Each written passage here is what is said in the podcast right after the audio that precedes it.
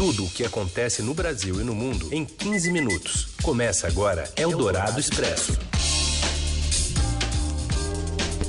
Olá, sejam bem-vindos. A gente inicia aqui uma edição especial do Eldorado Expresso. Chegamos ao número 400 nesta quarta-feira, dia 19 de agosto.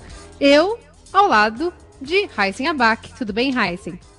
Tudo bem, eu também ao lado da Carolina Ercolim. Obrigado a todos que estiveram, estão com a gente nessas 400 edições.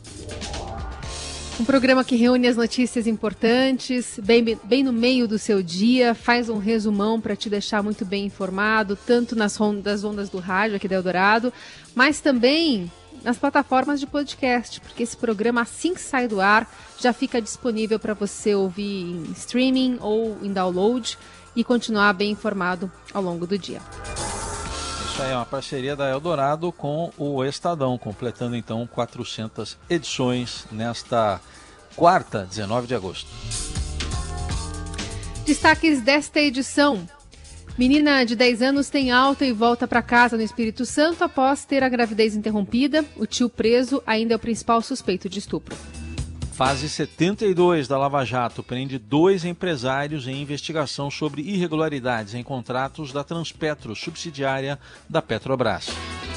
E ainda, a gula por mais dinheiro para o Ministério da Defesa e a falta de apetite dos treinadores brasileiros no Brasileirão da pandemia. É o Dourado Expresso. Tudo o que acontece no Brasil e no mundo em 15 minutos.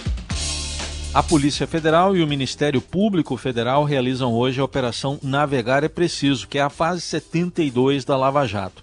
A investigação envolve uma suposta fraude em licitação da Transpetro, subsidiária da Petrobras.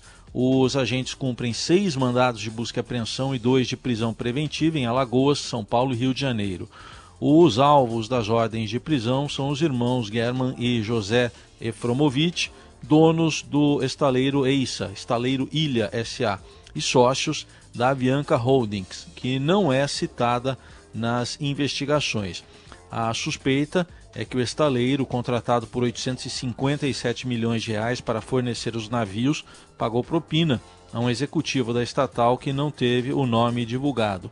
O prejuízo com a contratação, classificado pela Polícia Federal como assombroso, é estimado em cerca de 611 milhões de reais. Eldorado Expresso. Ministro interino da Saúde diz que falta cloroquina, enquanto o Exército tem um estoque de quase um milhão de comprimidos. Conta pra gente André Borges. Boa tarde, Carol, Heisen e ouvintes do Eldorado. Boa tarde. O governo ele segue nessa defesa inabalável da cloroquina para o tratamento da Covid-19. O presidente Jair Bolsonaro vem defendendo isso desde o início lá da pandemia, apesar de todos os estudos médicos científicos demonstrarem que não há comprovação de eficácia do remédio. Muito bem, na semana passada, o ministro interino da Saúde, Eduardo Pazuello, foi a, a uma audiência na Câmara que foi realizada, né? Participou dessa audiência e disse o seguinte: olha, nós esgotamos o nosso estoque de cloroquina, nós atendemos os estados e os municípios conforme a demanda que fazem de comprimidos e hoje não há nenhum comprimido disponível de cloroquina. Inclusive, não atendemos nem metade delas. Ok. Acontece que a gente tinha pedido uma semana antes para o Exército, que produz em seu laboratório a maior parte dos comprimidos que foram aí, é, a maior parte que foi distribuída pelo governo, a gente questionou, olha, como é que tá a produção de cloroquina, os estoques que tem e tal. E os dados que o Exército passou para a gente, Raíssa e Carol, são completamente diferentes. Nos disse que tem quase um milhão, veja isso, quase um milhão de comprimidos já produzidos de cloroquina de 150 miligramas que estão em seus estoques, estão parados em seus estoques até agora sem serem distribuídos. Disseram ainda que produziram até o mês de julho, mas que desde então não houve nenhuma demanda nova, nenhum outro pedido. Para ser bem exato, disseram que possuem 922.880 comprimidos de cloroquina armazenados. É uma contradição de, de informações. A gente questionou desde ontem o Ministério da Saúde para explicar o que aconteceu, porque um diz que tem, o outro diz que não tem. E não houve uma resposta. É, o que houve foi a manutenção dos dados pelo Ministério da Saúde. Seguimos assim. É com vocês, Heisen e Carol. Eldorado Expresso. A gente volta a falar sobre a Lava Jato porque ministros do Supremo Tribunal Federal dão uma sobrevida à operação que tem forças-tarefas em São Paulo, Curitiba, Rio de Janeiro. Os detalhes direto de Brasília com Breno Pires. Olá, Carolina e Heisen e ouvintes do Eldorado Expresso. Quem acompanha bem o noticiário da Operação Lava Jato já deve ter ouvido esta frase: In Fuchs we trust, quer dizer, confiamos em Fuchs. Ela apareceu em meio às mensagens hackeadas do chefe da Operação Lava Jato em Curitiba, procurador Deltan Dallagnol, reveladas pelo site Intercept Brasil no ano passado. Essa expressão se refere a uma crença de procuradores do Paraná de que a operação tinha em Fux um aliado no Supremo. Pois bem, nesta segunda-feira, prestes a assumir a presidência da corte, Fux foi o autor de uma das três decisões recentes do tribunal que evitaram derrotas capazes de colocar em risco o futuro da principal operação de combate à corrupção no país. Celso de Mello, além de Fux, também deu uma decisão que ajudou a blindar, ao menos temporariamente, Deltan Dallagnol, no Conselho Nacional do Ministério Público, onde se acumulam representações contra o procurador, a maior parte delas vindo da classe política atingida pela operação. As decisões de Celso de Mello e Fux impediram, no momento, o avançar de procedimentos que poderiam retirar Deltan da operação. Faquim, ministro Edson Faquim, relator da Lava Jato na corte, é o autor de uma terceira decisão que recentemente atendeu a Lava Jato, em uma outra frente de embate, desta vez travado dentro do próprio Ministério Público Federal pelo Procurador-Geral Augusto Aras contra a Lava Jato. Aras defende uma correção de rumos da operação, e não tem poupado críticas a procuradores, como as de que eles teriam agido por interesse próprio, mantendo segredos, e que seria preciso apurar se eles cometeram ou não ilegalidades. O que Faquin fez foi suspender uma decisão do presidente do Tribunal de Toffoli que permitia a Aras obter todas as bases de dados da Lava Jato para fazer a sua inspeção. Nos bastidores de Brasília, as recentes decisões de Fux, Faquin e Celso de Mello são vistas como um sinal de que não vai ser fácil desconstruir a Lava Jato, apesar da pressão que vem do Congresso e de uma ala do Supremo Tribunal Federal. Integrantes dessa ala crítica da Lava Jato, ouvidos pelo Estadão reservadamente, avaliam que, na prática, o CNMP foi esvaziado com essas últimas decisões. No Supremo, a ofensiva de Aras acirrou a polarização entre os apoiadores e os críticos da operação. A chegada de Fux à presidência do STF e a aposentadoria de Celso de Mello em novembro marcam uma nova série de mudanças que devem afetar também a correlação de forças entre esses dois grupos. Mas a chegada de Fux, particularmente, é vista pela Lava Jato como um sinal muito positivo. Não porque eles possam confiar ou não em Fux, não que seja um aliado, mas porque ele simplesmente não é um crítico ferrenho da Lava Jato como é o atual presidente da corte, Dias Toffoli. Eldorado Expresso. O Supremo Tribunal Federal começa a julgar hoje a ação do partido Rede Sustentabilidade, que pede a suspensão da produção de um suposto dossiê contendo informações de quase 600 servidores públicos, a grande maioria ligada a movimentos antifascistas. O ministro da Justiça, André Mendonça, cumpriu ontem um pedido da ministra Carmen Lúcia e enviou para todos os membros da corte a cópia desse relatório. Mas não só. Mesmo sem ser requisitado, ele incluiu investigações produzidas por ex-ministros. Por exemplo, o ex-juiz Sérgio Moro. Moro já disse que não vê problema no movimento porque, segundo ele, os relatórios de inteligência orientam o combate à pedofilia e ao crime organizado. Eldorado Expresso. Menina de 10 anos volta para o Espírito Santo após ter a gestação interrompida. A gente tem as informações direto do Recife com o repórter especial Pedro Jordão. A menina de 10 anos que estava internada no Centro Integrado de Saúde Amaury de Medeiros, o CISAM, aqui no Recife, recebeu alta após ter a gestação interrompida entre o domingo e a segunda-feira desta semana. Hoje pela manhã, conversei com a enfermeira Paula Viana, do Grupo Curumim, uma ONG local que estava acompanhando o caso de perto. De acordo com a enfermeira, a menina se mostrou muito aliviada ao saber que o tio foi preso na última terça-feira, porque estava com medo que, solto, ele pudesse ameaçar a integridade física do avô dela. Segundo o Dr. Olímpio de Moraes, diretor do CISAM, a menina está bem e já voltou para o estado do Espírito Santo, levando com ela presentes que recebeu na unidade de saúde. No retorno para casa, que foi feito em um avião fretado, a menina ainda pôde realizar o que disse ser o seu maior sonho, comer um sanduíche de uma rede específica de fast food. Eldorado Expresso.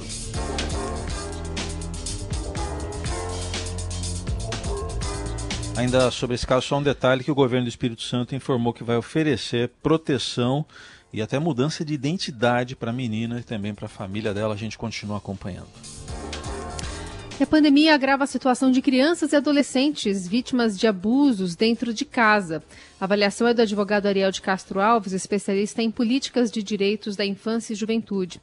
Em entrevista à Rádio Dourado, ele reforça que mais de 70% das vítimas de estupro sofrem a violação dentro de casa por parentes. Temos 20 mil partos de mães com idades entre 10 e 14 anos por ano, em média, no Brasil. Em 2018, nós tivemos aí 32 mil abusos sexuais. Desde 2011, 177 mil casos envolvendo estupros de vulneráveis e temos uma denúncia a cada meia hora no Disque 100. Foram 15 mil 333 denúncias de abusos sexuais, violências sexuais contra crianças em 2019. O Ministério de Direitos Humanos ainda não divulgou os números desse ano, mas o que é muito preocupante nesse período de pandemia é a subnotificação. Então, possivelmente temos aí menos denúncias, porque geralmente as denúncias chegam por meio das escolas, por meio de educadores. Segundo dados do Ministério da Saúde, casos como o da criança de 10 anos que engravidou após sucessivos abusos pelo tio no Espírito Santo se repetem pelo Brasil. Em 2019, o país registrou 72 abortos em meninas, média de uma a cada cinco dias. E sobre a manutenção do sigilo do nome do acusado do estupro, o advogado reforça que a decisão de veículos de imprensa, como a Rádio Dourado e o Estadão, protege a vítima. Ao divulgar o nome de um familiar, existe a possibilidade da identidade também da criança ser revelada. O artigo 17, então, ele protege a criança, o adolescente, com relação a essa divulgação de imagem, de identidade. Ariel de Castro Alves, especialista em políticas de direitos da infância e juventude, reitera a importância de se apurar o vazamento das informações sobre o caso Capixaba. O Ministério da Mulher, Família e Direitos Humanos nega ter sido responsável pela divulgação e o Ministério Público do Estado abriu investigação para apurar. Eldorado Expresso. O governo Jair Bolsonaro cogita deixar para 2022 o censo demográfico 2020, que já estava programado para o ano que vem, 2021. Essa possibilidade foi incluída nas discussões da proposta de orçamento de 2021, que será encaminhada ao Congresso no fim deste mês. Os recursos para a realização do censo, uma das principais pesquisas estatísticas do país, seriam remanejados para outras áreas do orçamento, segundo apurou o Estadão. A ideia é que a verba que seria destinada ao censo, de 2 bilhões de reais, reforce o orçamento do Ministério da Defesa e também de outros ministérios. A colunista de economia da Rádio Dourado, Adriana Fernandes, destaca a importância do censo do IBGE. É com base nesses dados, inclusive, que são distribuídos recursos para os estados e municípios, são definidas políticas públicas, inclusive o Bolsa Família, é, que, que o governo tanto está defendendo aumentar, né, criar um novo programa, o Renda Brasil. Esses dados são fundamentais. O censo acontece a cada 10 anos, já é um período muito longo, é uma pesquisa que o pesquisador ele vai na casa de todos os brasileiros brasileiros. Por isso, ela tem um custo elevado. O, só, só o que está previsto é 2 bilhões e é, dois, cerca de 2 bilhões de reais no ano que vem para fazer essa pesquisa, fora o que já foi gasto na preparação do censo. O, o, adiamento por mais um ano é muito ruim para essa fotografia do Brasil. E o Estadão apurou que o presidente Jair Bolsonaro ordenou em duas ocasiões nesta semana um acréscimo de 2 bilhões 270 milhões de reais ao limite sugerido de gastos para o Ministério da Defesa. Somando a expansão determinada por Bolsonaro, a proposta de orçamento da Defesa alcança cerca de 111 bilhões, superando em 8 bilhões o montante para a educação. Os valores ainda podem mudar até 31 de agosto, prazo final para o envio do projeto de lei orçamentária ao Congresso Nacional. Você ouve Eldorado Expresso. De volta com o Eldorado Expresso, reunindo as notícias importantes no meio do seu dia. Em São Paulo, aulas presenciais só em outubro. E olhe lá, a Prefeitura da capital decidiu não aceitar a reabertura das escolas em setembro, o que vai levar escolas particulares à justiça contra a decisão, que leva em conta estudos que apontam alta de contaminação por Covid entre crianças. Além disso, 64% delas estavam assintomáticas. Fora isso, o estudo apresentado pelo prefeito Bruno Covas afirma que uma em cada quatro mora com idosos. Retomada as aulas nesse momento, portanto, para a Prefeitura de São Paulo, significaria a ampliação do número de casos, a ampliação em consequência do número de internações e do número de óbitos aqui na cidade de São Paulo. Razão por, eh, pela qual, eh, na cidade de São Paulo, nós não. Eh, o retorno às aulas em setembro. Eldorado Expresso. Os deputados decidiram há pouco, em sessão conjunta do Congresso Nacional, derrubar o veto do presidente Jair Bolsonaro a um trecho do projeto que obriga o uso de máscara em escolas, no comércio, instituições de ensino, igrejas e templos. Como é uma sessão do Congresso, ainda falta a votação por parte dos senadores, que está prevista ainda para esta quarta-feira. A sessão é feita de forma remota. E se os senadores confirmarem a derrubada do veto do presidente Bolsonaro, o uso de máscara no comércio, nas escolas, igrejas e, enfim, passa a ser obrigatório. E atualizando os dados da pandemia, agora são 110.171 mortos e 3.418.308 casos confirmados de coronavírus no Brasil, de acordo com o consórcio de imprensa do qual o Estadão faz parte. Eldorado Expresso. Treinadores brasileiros estão acuados e precisam responder sobre competência no Brasileirão. Apito para ele, Robson Morelli. Olá, amigos! Hoje eu quero falar da condição do treinador brasileiro. Isso mesmo, eu vou só me ater aos treinadores aqui dos clubes de São Paulo. Todos eles estão devendo, todos eles ainda se escondem atrás de desculpas esfarrapadas e não conseguem fazer os seus respectivos times é, é, jogarem direitinho. E são todos enciumados ainda do trabalho do Jorge Jesus lá no Flamengo e agora do São Paulo no Atlético Mineiro. Por que, que eu falo isso? Porque o Atlético Mineiro com o São Paulo está fazendo um trabalho diferenciado e já começa a chamar a atenção de todo o torcedor brasileiro neste campeonato nacional. Enquanto isso, Palmeiras, Corinthians, São Paulo e Santos apresentam futebol raso, futebol baixo, futebol sem encantar o seu torcedor. Palmeiras de Luxemburgo deve muito, deve muito. Tem um elenco bom nas mãos, razoavelmente bom, mas não sabe, não consegue fazer esse time virar. Thiago Nunes do Corinthians não consegue fazer o Corinthians ser mais ofensivo. Foi atrapalhado pela pandemia, é verdade, está chegando no clube, mas já deveria ter melhores condições de trabalho deste Corinthians. E o Diniz, Fernando Diniz, tem problemão no São Paulo. A defesa é, é muito ruim, muito fraca, toma muitos gols é, por causa da, de má atuação do setor e agora tem um problema de vestiário com alguns jogadores insatisfeitos com, com o banco de reservas. O Santos já trocou de treinador, mandou Gesualdo embora e recuperou, resgatou Cuca, que vem na mesma toada dos seus colegas de trabalho. São todos profissionais interessantes, mas que não conseguem evoluir. É isso, gente. Falei, um abraço a todos, valeu!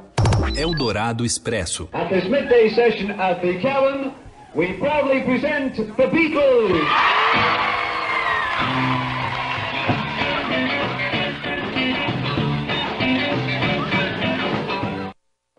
Here's another field of professionalism that doesn't need any qualifications except for you Está ouvindo aí o momento de uma apresentação dos Beatles em 1962 no Cavern Club, lá em Liverpool, cidade deles, lendária casa de shows de Liverpool, onde os Beatles tocaram pela primeira vez um ano antes desse áudio que o Nelson Volter selecionou para nós. Estrearam lá em 1961 e a casa agora corre o risco de fechar. Vou até pedir, pedir para subir o som. É, o motivo é a crise econômica causada pela pandemia. Os shows de música em lugares fechados foram proibidos no Reino Unido. E agora todos os locais devem cumprir medidas de segurança e distanciamento social, o que reduz a capacidade de público e também as receitas. Lá no Cavern Club, 20 funcionários já foram demitidos, outros 20 podem ir para a rua nas próximas semanas, segundo nas próximas semanas, segundo os proprietários. Tomara que não.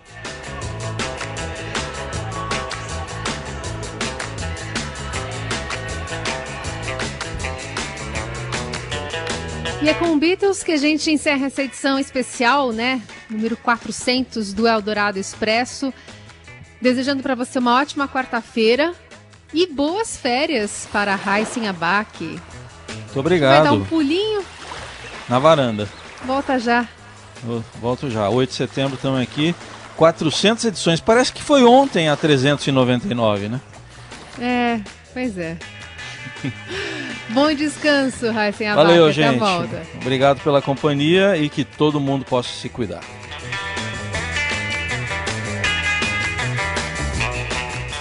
Você ouviu Eldorado Expresso tudo o que acontece no Brasil e no mundo em 15 minutos.